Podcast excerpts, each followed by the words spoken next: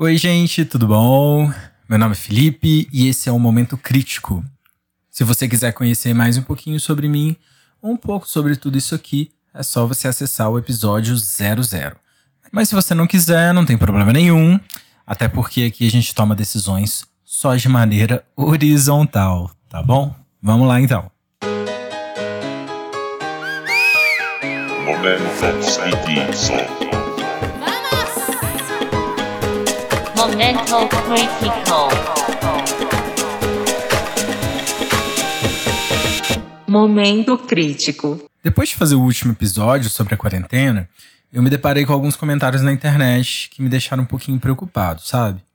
Um deles dizia o seguinte: Ah, porque o corona é uma benção. Tá fazendo a humanidade toda evoluir. E o outro dizia assim: Porque os verdadeiros vírus do planeta Terra são os seres humanos. E a Terra criou o corona para se livrar de toda a poluição.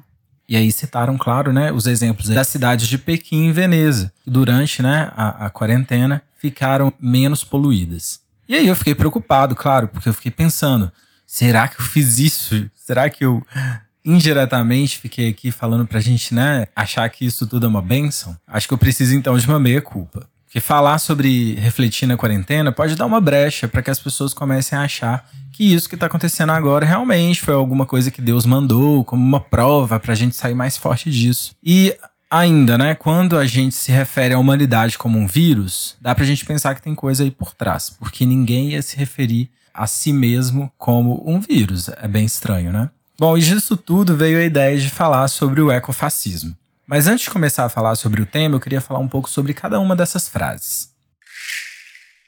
Eu acho que quem diz que isso é uma benção, como foi o caso que eu citei no outro episódio, da Pugliese, né? Que no Instagram ela foi lá, agradeceu o corona. Acho que essas pessoas, convenientemente, elas esquecem que tem gente morrendo, tem gente que tá sofrendo com isso, inclusive desnecessariamente, seja aí por atitudes equivocadas tanto dos governantes quanto de outras pessoas, né? Eu acho que também esquecem que ainda é cedo para dizer que isso vai ser bom para a humanidade, porque, claro, pode ser bom, Pode ser que a gente saia disso melhor. Mas essa situação também é uma ótima desculpa para se aumentar o autoritarismo, como já aconteceu em alguns países, né, com uma repressão policial mais forte e como no caso das Filipinas, que o presidente aí autorizou, né, é, as pessoas a matarem quem saísse da quarentena e também do controle da vida dos cidadãos, como foi o caso da Coreia do Sul, que controlava aí as pessoas através do celular. Então a gente tem aí também, né, um motivo para começar também o autoritarismo. Então a gente não sabe o que vai acontecer. Eu acho que essas pessoas esquecem também que apesar do momento ser propício, né, para refletir, ninguém é obrigado a nada, né, gente? Então assim, ninguém é obrigado a refletir, a pensar, a tirar um lado bom e tá tudo bem também. Tem gente que vai querer ficar sem fazer nada e tem gente que vai ficar triste e tá tudo bem ficar triste. Aliás, é necessário, né, ficar triste. Se a gente quer processar o que está acontecendo, a gente precisa dar espaço para esses sentimentos desconfortáveis também, né? Até para a gente poder processar eles. Mas nesse mundo virtual, né, que a gente está vivendo, de cada vez mais positividade New Age, que é aquele tipo de discurso que é meritocrático, que antes era exclusividade do coaching, ele foi se infiltrando aí pouco a pouco em todos os outros assuntos de autoajuda, né? E que é muito fácil, né, de encontrar na internet. A gente tem aí vários perfis hoje em dia que lidam, né, com é, essas questões. E muitos deles, não são todos, né, gente? Não vamos generalizar, porque tem muita gente bacana fazendo um trabalho muito legal, espiritual, de autoajuda nessa quarentena. Mas tem alguns perfis que parece que eles desconsideram que vai ter gente que não vai dar conta, que vai ter gente que não vai querer fazer as coisas. E aí essa coisa, esse discurso se torna um pouco vazio, não é verdade? Como eu disse antes já, eu acho que falta muita empatia. É quase uma competição, né, para ver quem que é o mais resiliente, quem que é mais feliz, quem que é mais sensato, quem tem mais sabedoria. Eu acho que vem partes, claro, desse mundo virtual, onde tudo é perfeito, onde tudo é photoshopado. E nesse mundo as pessoas perdem a humanidade, porque a humanidade, ao meu ver, tem o sentido né, na imperfeição mesmo. E em partes vem de outro motivo também, o sistema. Porque a competitividade, inclusive consigo mesmo, ela só tem sentido num sistema que é dividido por classes num sistema em que há essa ideia de pessoas em cima e pessoas embaixo, em que há essa ideia de superioridade e de inferioridade também. Então, uma frase que chama uma catástrofe de bênção, além de mostrar a falta de empatia com o sofrimento alheio, claro, né? Mostra também muitíssimo bem a que classe pertence e quais interesses vai atender. Sobre a outra frase, que o ser humano é um vírus, é meio estranho né, a gente pensar que alguém ia se chamar de vírus. Mas se nós pensarmos que é muito comum nós sempre botarmos a culpa de tudo no outro e fechar os olhos para os nossos próprios comportamentos, eu acho que isso pode dar uma pista também dos motivos dessa frase. Porque a verdade é que a pessoa não está se incluindo. Fazendo um paralelo, a gente pode notar isso na política também. Todo mundo trata os políticos como se eles tivessem vindo de Marte, né? O povo vai lá, xinga, fala que o político tem que morrer, que eles só sabem roubar, só sabem fazer falcatrua. E eles esquecem que os políticos, na verdade, somos nós todos. Os políticos, eles vieram do nosso meio. São pessoas como a gente que decidiram seguir um caminho político. É só essa a diferença. Será que a gente é tão diferente assim deles? Mas é conveniente fazer essa separação, porque aí a gente pode pedir mudança, sem querer mudar, sem mover uma palha. E quando eu toco nesse assunto, eu sempre lembro uma tirinha da gênia, né, Laerte, que fala sobre isso. E no primeiro quadrinho, ah, uma pessoa está em frente a uma plateia e ele pergunta para a plateia quem quer mudança. E aí todo mundo levanta a mão. E aí no segundo quadrinho, ele pergunta quem quer mudar. E aí ninguém levanta a mão. Essa é a verdade da humanidade, né, gente? Sempre foi é ainda e talvez será ainda por um bom tempo.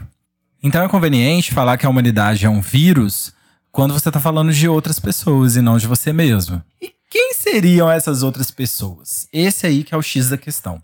E aí, voltando um pouco lá nas classes e no sistema, se a gente fala de gente que está por cima e gente que está por baixo, fica mais claro ainda quem são essas pessoas que eles estão falando. O outro, é claro, é a ralé, é quem está por baixo. E aí são essas pessoas que devem sumir do planeta para que tudo melhore. Então, duas afirmações como essas, né, que o ser humano é um vírus e a outra que a situação é uma bênção, na verdade elas têm muito em comum. E não só uma com a outra, mas também com o sistema. Mas antes de chegar no ecofascismo de fato, eu acho que vale a pena explicar primeiro o que é o fascismo. Fascismo é uma ideologia política que é ultranacionalista e autoritária ultranacionalista porque ela valoriza a própria nação acima de qualquer coisa. E aí eu acho que a gente pode ver algo em comum com o slogan, né, de um certo país. E além, é claro, de propor uma homogeneidade étnica, ou seja, abomina a mistura de raças e também a imigração. E autoritário porque ataca a liberdade individual para favorecer também os interesses da nação como um todo. Outra coisa aí que tem a ver com aquele slogan, né? E não menos importante, o fascismo ele também é caracterizado pela repressão à oposição por meio da violência. Com isso em mente, então a gente vai para o ecofascismo. Como o nome mesmo já diz, é uma ideologia política também, só que ela une ecologia a esses conceitos todos do fascismo. E como que isso ia ser possível? O ecofascismo ele acredita que o problema do mundo são os seres humanos mesmo. Ele acredita que os seres humanos que são o, o, vírus do planeta. Mas não é qualquer ser humano. A gente sabe muito bem quem que é o problema desse tipo de ideologia, né? O fascismo mesmo, ele tinha alvos muito certeiros. E o ecofascismo não é diferente. E daí vem a xenofobia, vem os processos anti-imigração, claro, vem preconceito de classe e muito racismo também.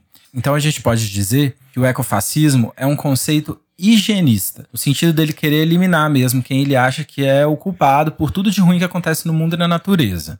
Os ecofascistas, eles foram primeiramente atraídos pelo conceito de ecologia profunda. A ecologia profunda, ela trata da integração total do homem com a natureza. Ela fala que o ser humano não é algo acima da natureza, não é algo especial, é simplesmente uma parte da natureza também, mas é totalmente integrado, né? Só que aconteceu, os ecofascistas modificaram essa ideia. Eles começaram a falar que, na verdade, somente os homens brancos e europeus que eram capazes de comungar perfeitamente com a natureza. Então, eles modificaram a ideia da ecologia profunda. A gente fala que o ecofascismo ele é um meme do mal, por quê? Quem ouviu aí o primeiro episódio do meu podcast vai entender melhor sobre isso. Mas é porque eles pegaram a ideia da ecologia profunda, modificaram essa ideia, né? Falando aí que só os brancos europeus eram capazes de comungar com a natureza. Combinaram essa ideia louca com o fascismo, que já não é uma coisa, né? Legal. E aí saiu o ecofascismo, que é uma ideia nova, que está conquistando muita gente, né? Ou seja, um meme totalmente do mal. E daí que vem a ideia, claro, de se preservar também a força, se necessário, aí as terras puras, as pessoas brancas também, a ponto de matar a gente. Ano passado, a gente teve dois atentados em El Paso e em Christchurch, na Nova Zelândia. E nos dois, supremacistas brancos, né, eles usaram aí o meio ambiente para justificar os ataques que mataram dezenas de pessoas. E uma das justificativas eram que refugiados e imigrantes, eles aumentavam o número de pessoas no país, destruindo o meio ambiente local. E a única saída para salvar a natureza ia ser a dizimação de parte da população. Só que, claro, eles sempre têm um alvo específico. Não é de hoje aí, né, gente? Que pobres, imigrantes, refugiados, favelados, todas essas pessoas são ligados injustamente à ignorância, à falta de cuidados, à produção de lixo. E os ecofascistas têm utilizado isso como justificativa para atacar essas pessoas. Mas a gente sabe quem são os maiores produtores de lixo do planeta. E não são esses grupos que eu citei aí. Dá um Google rápido que vocês vão ver que são os países ditos desenvolvidos. Como aquela regiãozinha ali da Europa, né, que a gente já conhece, Estados Unidos, Canadá e Austrália. E não são esses também aqueles países que historicamente eles sempre invadem, colonizam, exploram regiões, vão lá, enfraquecem o país, dizima, tira todos os recursos, provocando inclusive a imigração no final das contas. Então, na verdade, a imigração ela não é a causa da destruição do planeta, mas ela sim um sintoma da exploração dos recursos naturais por esses países aí que a gente já conhece, né? Então, é perigoso a gente romantizar uma pandemia, inclusive falando da diminuição de poluição. Porque esse tipo de expressão, ele coloca o homem como adversário da natureza. Se o homem deixou de fazer o que ele fazia e agora a gente não tem mais poluição, então significa que o homem é o adversário da natureza e aí provoca o quê? Separação. E eu não sei se vocês lembram, quem escutou o episódio da quarentena, mas eu falei muito sobre alienação do sistema, do trabalho, as cidades, né, que afastam a gente da natureza e impedem a gente de entender que a gente é parte dela, que é o conceito, né, inclusive aí de ecologia profunda. Esse é o conceito real. Olha para você ver como os ecofascistas pegaram esse conceito e realmente modificaram ele totalmente. Só que a gente tem que entender que a redução dos impactos não foi porque os seres humanos agora estão escondidos dentro de casa sem dirigir. Mas porque boa parte dos processos do sistema, né, do sistema capitalista mesmo, e dos modos de produção tiveram uma queda. Porque o consumismo diminuiu, consequentemente a produção vai diminuir também. As fábricas vão trabalhar menos e isso com certeza vai poluir muito menos o meio ambiente. Então, quando a gente fala que o homem é o vírus do planeta, a gente deixa de olhar para o sistema como um todo e a gente direciona, na verdade, o nosso ódio para grupos específicos. E isso colabora totalmente com o ideal ecofascista. Será que, por exemplo, os povos indígenas podem ser considerados um vírus para o planeta? Logo, eles que né, sempre estiveram aí defendendo a natureza, vivendo harmonicamente com ela por muitos e muitos séculos, antes inclusive do capitalismo existir? Será que é tão difícil assim perceber que não somos nós, mas o nosso modo de vida que é destrutivo para a natureza? E esse modo de vida ele só vai mudar se o sistema mudar? Para finalizar, eu queria deixar aqui umas reflexões sobre esse nosso ódio direcionado. Será que as pessoas desses grupos marginalizados, elas têm opção como nós, né, maioria de classe média, temos? Será que elas são piores pessoas porque elas não conseguem meditar ou não conseguem tirar o lado bom das coisas? Será que elas merecem estar expostas a tudo isso que a gente está falando porque o patrão delas exige que elas continuem trabalhando? Será que elas merecem ser punidas com o vírus ou com a morte ou com o sofrimento para a gente poder limpar o planeta? Eu vejo muita gente aí, inclusive, dizendo que a convivência tá difícil com a família, com roommates, com não sei o que e tal. Mas imagina a convivência de alguém que divide o quarto com, sei lá, cinco pessoas, um quarto com cinco pessoas, ou um quarto com dez pessoas. Muita gente duvida que isso existe, mas existe sim. Será que algum de nós ia aguentar ficar por dois meses confinado com dez pessoas num quarto de dez metros quadrados? Sem conseguir sair um minuto na rua? Indo além, né, disso, como certos governadores aí queriam colocar a polícia, né, para prender, multar e sabe-se lá mais o que fazer com as pessoas que desrespeita a quarentena, quem que você imagina que ia ser preso, ia tomar multa ou ia apanhar da polícia nessa situação? Então, um tipo de situação dessas que a gente vive, alinhada a esse pensamento ecofascista, vai eleger os mais pobres, vai eleger os imigrantes, os refugiados, os favelados, inclusive como os culpados também pela disseminação do vírus.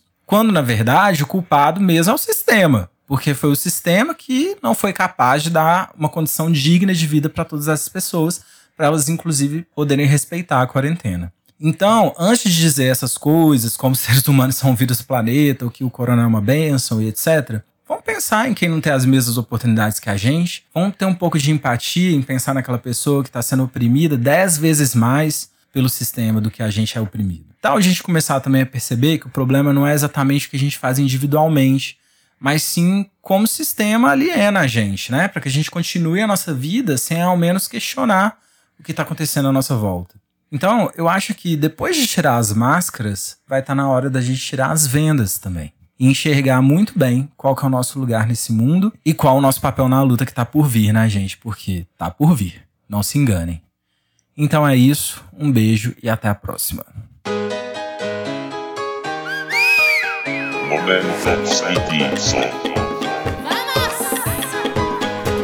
Momento Critical. Momento crítico.